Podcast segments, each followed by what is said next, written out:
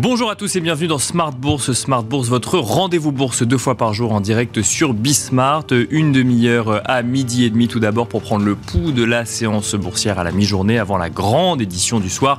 Une heure cette fois-ci pour revenir sur l'actualité politique, économique et surtout financière sur Bismart. Donc dans Smart Bourse et au sommaire de cette édition, la Bank of England doit rendre en début d'après-midi sa décision de politique monétaire dans un contexte de marché du travail très tendu d'inflation toujours persistante.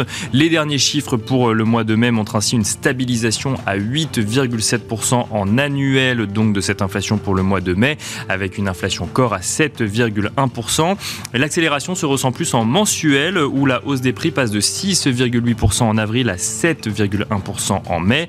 La Bank of England semble donc obligée, en un sens, à procéder à une hausse de taux. Si le marché semblait pricer jusque-là une hausse de taux de 25 points de base, la surprise des chiffres de l'inflation publiés hier laisse croire, selon certains analystes, que la BOE pourrait aller jusqu'à 50 points de base. Nous reviendrons dans quelques instants sur le contexte économique au Royaume-Uni et sur les marges de manœuvre monétaire de la BOE.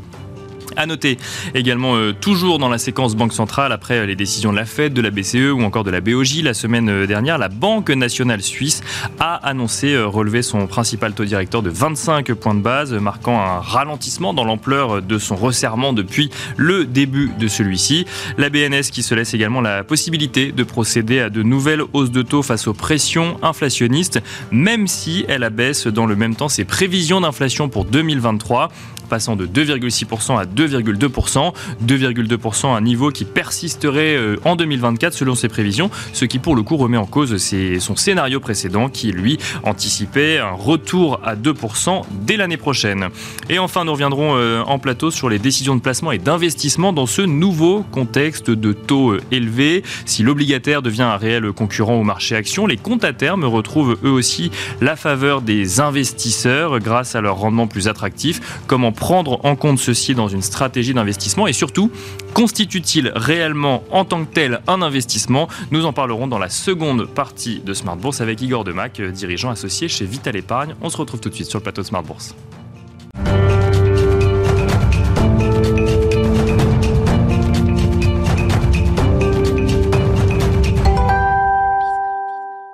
Et c'est parti pour la première partie de Smart Bourse à la mi-journée. Nous avons le plaisir d'être accompagnés par Kevin Tozé. Bonjour Kevin Tozé. Bonjour.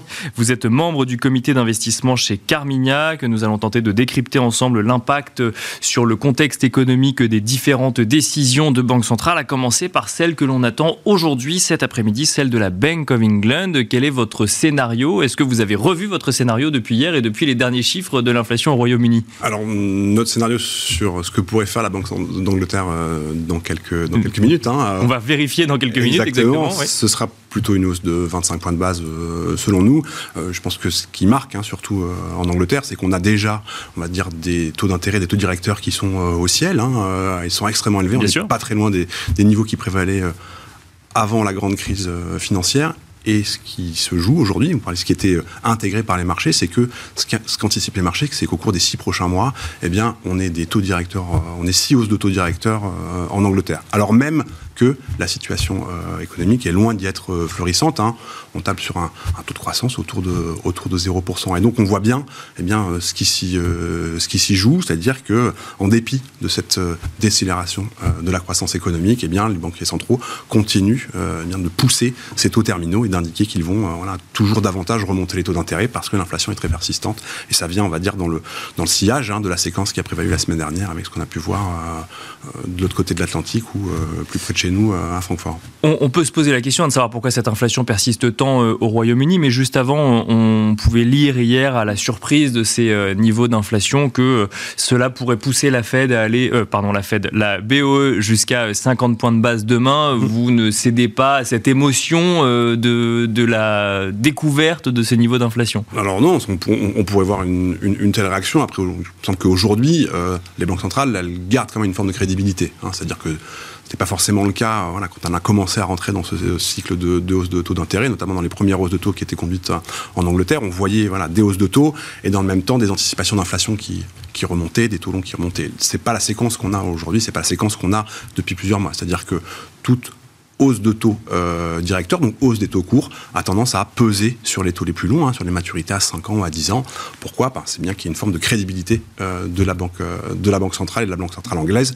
On rappelle qu'il est passé par des périodes particulièrement chahutées, notamment en, septembre dernier. Et donc donc un peu de stabilité dans euh, ces anticipations et ces décisions euh, serait bienvenue, ou en tout cas c'est ce qu'il faut, euh, ce à quoi il faut s'attendre. En tout cas, c'est ce qu'on peut lui souhaiter parce que voilà, comme vous le disiez, une inflation qui voilà, vous, vous mentionnez le fait que l'inflation était stable en Angleterre. Ça fait quand même 4 mois qu'on a des publications d'inflation qui sont au-dessus des attentes bien en sûr, Angleterre. Donc c'est bien, on va dire le pays est le pays dit développé, hein, où on a le plus grand risque d'avoir un désancrage de ces anticipations, de ces anticipations d'inflation. Alors comment on explique que, alors effectivement, les, niveaux d'inflation restent élevés aux États-Unis, euh, dans la zone euro, mais on constate quand même une décélération, euh, bah, pas toujours uniforme, mais euh, on, la constate quand même. Comment expliquer que le, ce cas si particulier du Royaume-Uni? Alors il y en a plusieurs. Ça a toujours été une économie qui était, on va dire, très sujette à une inflation importée, hein, parce qu'elle importe beaucoup, parce que voilà, elle l'Angleterre est une île, hein, certains, Bien sûr, philosophes qui, le disaient. Euh, et donc, de ce fait, on a quand même, voilà, là aussi, euh, une inflation qui y est, qui tend à y être structurellement euh, plus élevée. Là aussi, les anticipations d'inflation tendent à être euh, très, très élevées. Et puis, un marché de l'emploi qui est extrêmement tendu. Hein, C'est-à-dire que là aussi, pourquoi est-ce qu'on a une inflation élevée au Royaume-Uni? Parce qu'on a globalement un environnement de croissance qui, pour l'instant, se, tient bien. Un marché de l'emploi qui est très, très, très, très tendu. il y a voilà, les épisodes du Brexit qui ont aussi, on va dire, rajouté une couche de coûts supplémentaires. Hein. Bien sûr. Et on va dire toute la série euh, de démarches administratives euh, qui n'étaient pas là au préalable, bah, ça coûte plus cher, euh, notamment. Mais ça a pu tendre légèrement aussi le marché de l'emploi qui était déjà tendu. Tout à fait. Et puis on, a vu, voilà, là aussi des, situations assez incroyables. Hein. Il y a quelques mois de ça, par exemple, hein, les, conducteurs de, poids lourds. Bien sûr, on se souvient de ces images, oui. Exactement. Donc qui ont vu leur on va dire, niveau de rémunération augmenter de 30%, hein, donc c'est pas rien, donc des accords salariaux qui, euh, qui, qui, poussent, qui poussent à cela. Et tant qu'on est dans un marché, dans un marché de l'emploi qui est particulièrement tendu, eh bien on a une inflation qui est particulièrement persistante euh, et durable. Si on sort euh, du Royaume-Uni, alors effectivement, on a suivi les décisions de, Banque centrale la semaine dernière, donc la Fed qui marque une pause, mais qui laisse quand même entendre dans ses déclarations qu'il pourrait y avoir deux hausses de taux supplémentaires. La BCE qui, elle, continue dans son rythme de hausse de taux et on semble la haut hausse euh, en juillet semble également euh, acquise. Comment est-ce que vous analysez ça? Quel impact sur le contexte économique vous euh, y voyez chez Carmignac? Alors, les raisons qui, qui induisent là, c'est bien cette rémanence de l'inflation. Il y a eu des, voilà, des excès, en tout cas des mesures post-Covid. On a des, niveaux d'épargne excédentaire qui sont absolument colossaux. ce que j'indiquais sur la crédibilité des, des, banques centrales, il y a quand même aussi une forme d'effet pervers. C'est-à-dire que quand vous avez une remontée des taux directeurs, donc un durcissement de conditions de crédit, ces conditions financières, mais que dans le même temps vous avez des taux longs qui baissent, euh, eh bien c'est un impact sur euh, les valorisations et le mécanisme de transmission de la politique monétaire il marche un peu moins bien. Euh, si on prend le cas par exemple des marchés d'immobilier, l'Angleterre est priori beaucoup de taux variables, très, euh, beaucoup plus sensibles à des, taux d'intérêt. Mais comme il y a des anticipations de baisse de taux euh, à la suite de ça, eh bien en fait, on a un marché de l'immobilier en Angleterre qui tient extrêmement bien. C'est-à-dire qu'à part euh, la Suède et la Nouvelle-Zélande, il n'y a quasiment aucun marché immobilier qui a vraiment, qui a vraiment craqué ou qui, a vraiment, qui s'est vraiment retourné au, cours des, au, cours, au cours des mois passés. Et donc ça, ça explique aussi eh bien, cette nécessité de remonter les taux d'intérêt et de les garder sur un plateau pendant assez longtemps. Et c'est sans doute ce qui se joue en zone euro et euh, aux États-Unis. Donc il faut voir dans les discours de banquiers centraux cette idée de, euh, de dire au marché ne vous attendez pas à des baisses, euh, laissez-nous entre guillemets gérer. Pour l'instant, on est dans un environnement de taux élevé. Oui, tout à fait. Alors, dire théoriquement, euh, aux États-Unis, on pourrait voir ces taux euh, directeurs remonter très fortement, et ensuite la Réserve fédérale américaine rentrer dans un cycle de baisse des taux euh, si la conjoncture économique se dégradait fortement et si la récession était particulièrement marquée. Si elle le souhaite, elle pourrait le faire. en zone euro, c'est sans doute un peu plus compliqué. Pourquoi? Parce que le risque de sur-resserrer la politique monétaire, donc d'avoir une politique monétaire excessivement euh, dur. Ça pose un vrai risque, un vrai risque pour certains États dits périphériques hein, qui, tendent à être, qui tendent à être plus fragiles. Et donc il y a ce risque que si la BCE va un peu trop loin, eh bien on voit voilà, euh, la, dette euh, italienne, espagnole, bien française, pourquoi pas, hein, partir dans le décor. Et dans quel cas on devrait voir la Banque Centrale Européenne devoir mais voilà, venir une forme de monétiser cette dette-là. Et ça c'est sans doute ce que va à tout prix éviter la frange la plus dure au sein du Conseil des gouverneurs de la Banque Centrale Européenne. Donc on a quand même des dynamiques euh, un petit peu différentes aux États-Unis, en zone euro et euh, au Royaume-Uni. Et ça, c'est un risque qui n'existe pas aux États-Unis parce que certains pourraient y interpréter cette pause actuelle de la, de la Fed comme euh, cette volonté de ne pas aller trop fort, effectivement, dans, son, euh, dans sa stratégie de resserrement monétaire. Donc là aussi, hein, on, voit les, mouvements qu'on a vus sur les, sur les marchés de taux d'intérêt, le, discours, le discours très dur hein, qu'on a eu lors des dernières réunions de, de Banque centrale, ça agite beaucoup et c'est tout à fait compréhensible. pour autant, je pense qu'il ne faut pas perdre de vue que euh, la trajectoire de désinflation, elle est bien enclenchée euh, aux États-Unis euh, et, en, et, en, Europe, et qu'on arrive quand même, in fine, au bout de ce cycle de resserrement monétaire. C'est sans doute pas le cas en Angleterre, mais c'est clairement le cas aux États-Unis et, et en Europe. Deux spectres euh, aux États-Unis, celui de la récession et celui d'une consolidation sur les marchés. On commence avec euh, euh, ce spectre récessif dont on sent qu'il s'éloigne quand même quand on regarde les prévisions économiques de la Fed. Est-ce que ça correspond à vos scénarios chez, chez Carmignac? Oui, alors ce qu'on a dans nos scénarios chez Carmignac, c'est une récession américaine sur le dernier trimestre de cette année ou au premier trimestre de, 2024. voilà, là aussi, hein, l'impact du durcissement monétaire, pas moi qui le dis, c'est M. Friedman euh, et ça agit avec euh, des délais qui sont variables et qui sont relativement, relativement longs. Euh, les phénomènes que je décrivais, celui de l'épargne excédentaire par exemple, là aussi, cette épargne excédentaire, elle est en train de se résorber graduellement. Et ce que nous disent euh, voilà, M. Powell, Mme Lagarde, c'est qu'ils euh, continueront à remonter les taux d'intérêt, en tout cas adopter, adopter ce, positionnement très dur, jusqu'à ce que la dynamique euh, récessive soit clairement, évidente. Et là, pourra se poser la question de ce qui se passera par la suite. Mais ce n'est pas quelque chose qu'on attend avant, on va dire, le premier semestre de, de 2024. Donc ça se redécale encore un petit peu par rapport peut-être aux estimations effectivement et au consensus de marché. Tout, tout, à fait. On, est, on, était dans, on a été dans un, un, phénomène, on va dire, de, de, résilience de la croissance économique euh, mondiale aux États-Unis, en Europe, euh, en Chine, là aussi pour des raisons très diverses. Et ce qui semble se dessiner pour la deuxième partie de l'année, c'est qu'on est quand même un environnement avec un ralentissement bien plus, euh, bien plus synchrone, ce qui explique aussi sans doute, on va dire, le fait que les marchés d'actions, les marchés d'actifs risqués peut-être qu'ils vont un peu moins bien digérer euh, les prochaines euh, hausses de taux parce que euh, voilà, il y a quand même une, dynamique économique, une résilience de l'économie qui sera beaucoup moins présente. Alors justement, ces marchés actions alors aux États-Unis, comment comment les comprendre? Parce que on Effectivement, il y a ce, ce, consensus, alors je ne sais pas si on peut parler de consensus, mais en tout cas cette idée que les marchés américains vont devoir faire face à une consolidation. Quand on regarde les indices au global, on la voit pas actuellement. Mhm. On, quand on regarde un peu plus dans le détail, on se rend quand même compte que 10 valeurs tirent un peu la cote euh, américaine euh, aujourd'hui. Pour autant, euh, derrière, le, derrière ces 10 valeurs, il y a des croissances moins fortes, mais il y a mhm. quand même toujours une croissance du marché qui tend à rattraper ces 10 valeurs qui sont parties un petit peu, un petit peu avant. Est-ce que une consolidation sur les marchés américains, finalement, est pas à l'ordre du jour aujourd'hui? Bah, Pour l'instant, on a quand même des marchés qui, il me semble, suivent une ligne de crête. C'est-à-dire que ce qui est anticipé, ce qui se joue, ce qu'on voit se dessiner, c'est bien ce ralentissement de la trajectoire euh, économique, sans pour autant qu'elle s'effondre. Si elle s'effondre, là, ce sera problématique, mais tant qu'on a bien des signes de ralentissement sans montrer d'effondrement, il me semble que les marchés d'actions devraient être relativement bien orientés, et c'est la même chose sur le, le rythme de la désinflation. Tant que la désinflation, elle euh, elle suit bien la trajectoire euh, prévue, ça se passe bien. Quand c'est pas le cas, comme on a vu comme on, l'a cité en Angleterre notamment, ça euh, voilà, des, vient poser des questions. Euh, sur, euh, on va dire, les perspectives de bénéfices pour cette année aux États-Unis, ce qui est anticipé, c'est quoi à peu près 2%, de, croissance bénéficiaire pour, euh, pour 2023. Et comme vous le soulignez, c'est essentiellement tiré par une dizaine de valeurs. Quand on regarde voilà, les, les 490 autres valeurs euh, Bien sûr, des grands indices d'action américains, euh, c'est clairement pas euh, la, même, la, la, la, même situation. Donc voilà, on, on, peut se poser la question de voilà, est-ce que ces marchés d'actions sont en lévitation? Quand on regarde là aussi sous le capot, sous la surface, on se rend compte qu'il n'y a peut-être pas autant de complaisance que ça. Je pense que là aussi, si on déroule la séquence que je vous mentionnais, ce qui pose plus de questions, c'est euh, voilà, les perspectives de voir euh, voilà, cette croissance bénéficiaire à, 12%, donc de voir les, bénéfices aux États-Unis croître de 12% pour l'année 2024.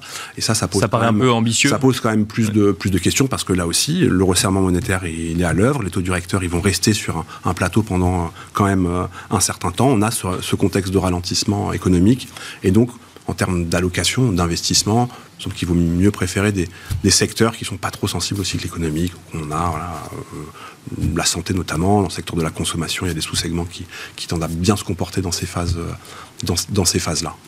Pour la prochaine saison des résultats, euh, pas d'inquiétude à ce stade, c'est plus tard dans l'année, voire en 2024, effectivement, qu'on commence à se poser des questions. Oui, il, il, nous semble que voilà, les marchés sont quand même relativement préparés à, ce qui se joue pour les, pour les semaines et, les mois qui viennent. Après, il faut faire attention parce que les marchés, ils sont aussi et beaucoup dans l'anticipation et on va se décaler sur cette nouvelle saison de résultats et donc on va regarder un an plus loin et un an plus loin, ça va intégrer une forme d'optimisme de, de 2024.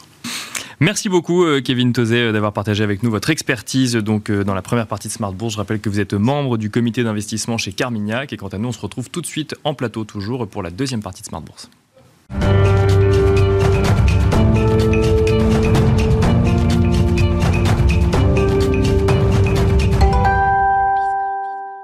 Et l'on continue à présent euh, en plateau avec un questionnement euh, sur les, la concurrence entre les euh, différents placements. Il y a quelques mois encore, il n'y avait pas d'alternative. L'effet TINA était présent sur les marchés. dans l'environnement de taux actuel, les investisseurs font face à une myriade de potentiels investissements et notamment les comptes à terme. Nous décryptons cet investissement avec Igor Demac. Bonjour Igor Demac. Bonjour. Bienvenue sur le plateau de Smart Vous êtes directeur, dirigeant associé pardon, chez L'épargne, les comptes à terme reviennent sur le devant de la scène puisque les, rémunérations de ces comptes à terme redeviennent attractives. Alors on va les redéfinir ensemble et on va se demander surtout si ça rentre dans une panoplie d'investissement, dans une stratégie d'investissement. Déjà, quand on parle de comptes à terme, on parle d'investissement avec des durées très courtes. Alors, euh, d'abord, pour revenir sur euh, le sujet euh, précédent, c'est vrai que c'est la conséquence d'une politique monétaire qui est beaucoup plus favorable. Hein, la BCE qui a relevé pour la huitième fois son taux. Donc, on a des taux, taux de dépôt à 3,5, taux de refinancement à 4, facilité de prêt marginal à 4,25.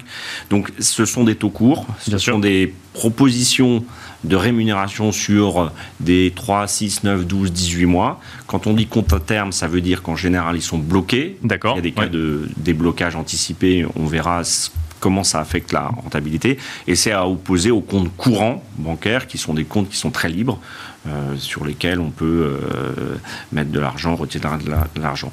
Je crois qu'un un des, des, des, choses qu'on entend le plus souvent, c'est oui, il y a du risque, il y a l'incertitude. Alors, de toute façon, euh, souvent, et c'est normal que ce soit les banques et les conseillers bancaires qui le font, on crée du stress et de l'angoisse pour pouvoir attirer des placements sûrs. Après, il faut se poser la question, c'est quel horizon pourquoi faire et combien ça rémunère. Est-ce que le compte à terme est un placement à capital garanti? Alors, il n'est pas capital entre guillemets euh, garanti si la banque fait défaut. Et Bien sûr. Si vous êtes au-delà des montants garantis par euh, la législation. oui, c'est traité comme un compte courant, enfin comme un compte. Oui. Ce qui est garanti, c'est la rémunération au terme euh, du contrat, euh, du compte à terme. Alors, ce qui est intéressant, moi j'ai regardé, euh, parce que c'est vrai que le slogan cash is king est vrai, c'est-à-dire les, les, les, personnes les plus riches sont celles qui ont des liquidités, mais des liquidités à investir. Et l'investissement, c'est pas pareil que les liquidités. Si on place si on n'avait pas placé 1 dollar en 1900, alors je prends des références américaines puisque c'est là où on a le plus de, de retours et de bases statistiques, notamment sur le S&P. 1 dollar dans des liquidités avec des périodes où les taux ont été encore plus élevés que maintenant, on aurait aujourd'hui un peu plus de 2 dollars. D'accord. Si on avait investi dans l'obligataire, on aurait un peu plus de 9. Et si on avait investi dans les actions, on aurait un peu plus de 2500, 2600 dollars. Qu'est-ce que ça On parle de 1900, hein. c'est oui, donc sur une échelle de plus de 100 ans. Mais, qu'est-ce que ça montre? Ça montre que, euh, en fait, les liquidités, ce n'est pas un investissement moyen-long terme. Ça n'est qu'un investissement court terme. Dans l'échelle des risques, évidemment, celui qui prend des risques, il a plus de rémunération. L'argumentaire, souvent des conseillers, c'est de dire la bourse va mal, attention, ça va mal, euh, je, compte à terme. Oui. Nous, ce qu'on dit en tant que gérant et gestionnaire de patrimoine, c'est quand ça baisse qu'il faut investir entre guillemets, commencer. Et ce que ça montre aussi, c'est que l'investissement dans les actifs risqués ne peut se faire que progressivement pour pouvoir épouser cette fameuse courbe du 1 dollar à 2600 dollars. La liquidité, le compte à terme, c'est des choses qui se font de manière instantanée, pour une durée assez courte, parce qu'en théorie, si tout le monde plaçait son argent sur les comptes à terme, en fait, l'économie ne fonctionnerait plus. Le deuxième argument, c'est de dire attention, euh, c'est très avantageux, mais vous financez les bilans des banques. Hein.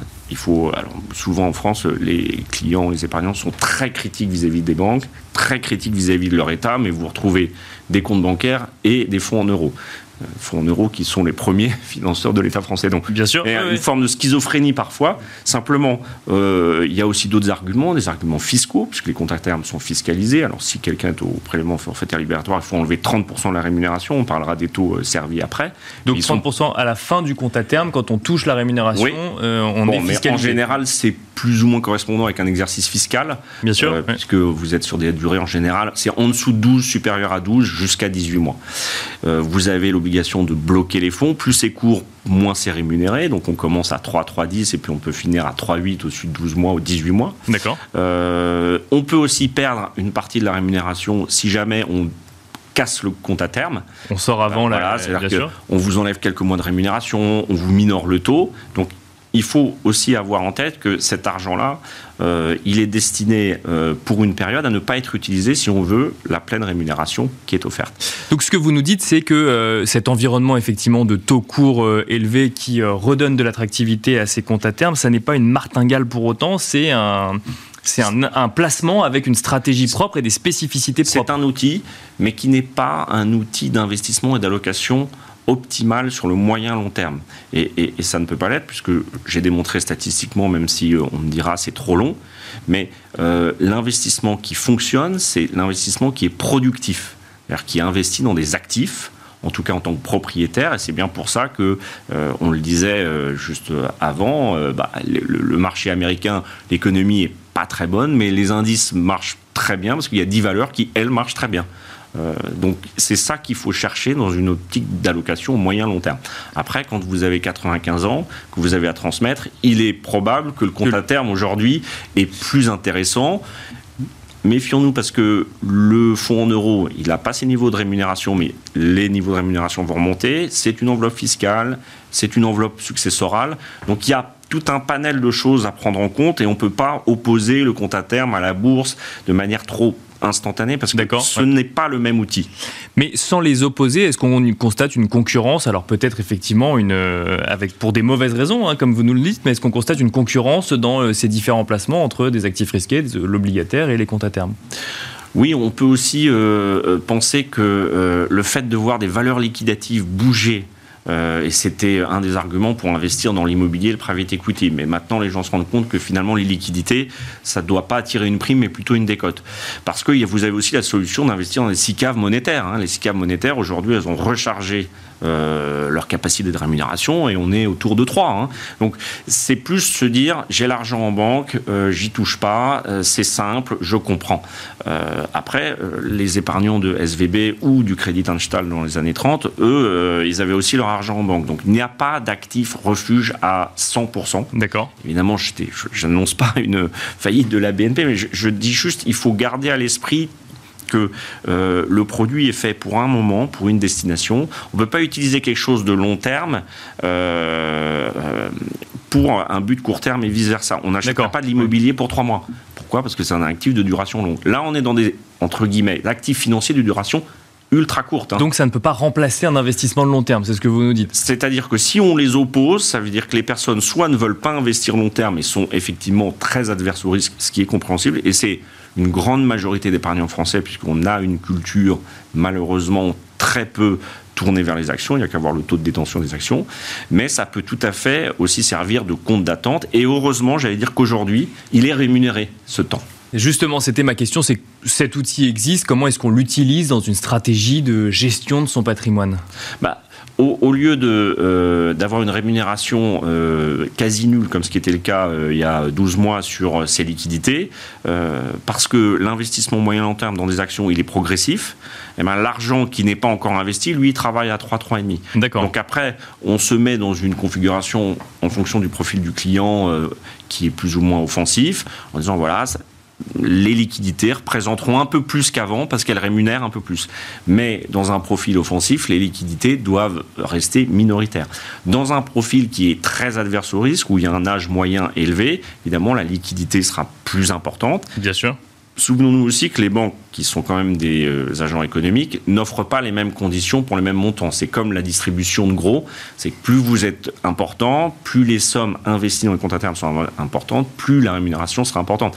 Il y a des seuils aussi, 500 000 euros, 1 million d'euros, c'est pas euh, non plus accessible à tout le monde. Mais on peut pas, on peut pas utiliser un compte à terme avec 10 000 euros aujourd'hui? Alors euh, vous avez le livret A, l'éco-dévis, ça c'est bien sûr, oui, c'est sûr. oui, mais la rémunération qui, qui, est réglementée, bonifiée, mais qui suit pas encore tout à fait la, la courbe des taux, c'est plus difficile. Alors c'est plutôt pour des montants qui sont plusieurs de dizaines, centaines de milliers d'euros. Donc ça fait quand même appel à des gens qui ont des moyens. Bien sûr. Euh, en général, ce qu'on remarque, c'est que euh, les personnes ne veulent pas avoir à se poser la question d'investissement même si au fond d'elle-même, elle se la pose. Mais aujourd'hui, euh, bon, si vous lisez les journaux particulièrement français, tout est quand même toujours très angoissant.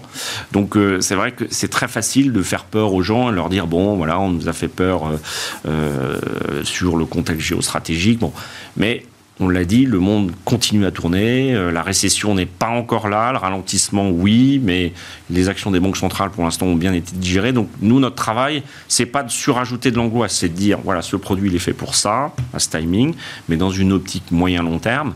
Euh, si on regarde ce qui s'est passé depuis de nombreuses années, il faut avoir du cash quand les marchés baissent, mais il faut aussi toujours rentrer dans les marchés actions parce que si vous attendez le point bas, quand il baisse, euh, moi j'ai souvent vu des gens qui m'ont dit non, non, mais j'attends le point bas, et puis ils sont jamais rentrés. Et, malheureusement, bah, les classes d'actifs risqués volatiles, il y a un moment, il faut, faut, franchir un certain pas. Ce qui est intéressant aujourd'hui, c'est que l'argent qui reste à investir, lui, est rémunéré. Mais en rendement réel, on est toujours à moins 3. Hein.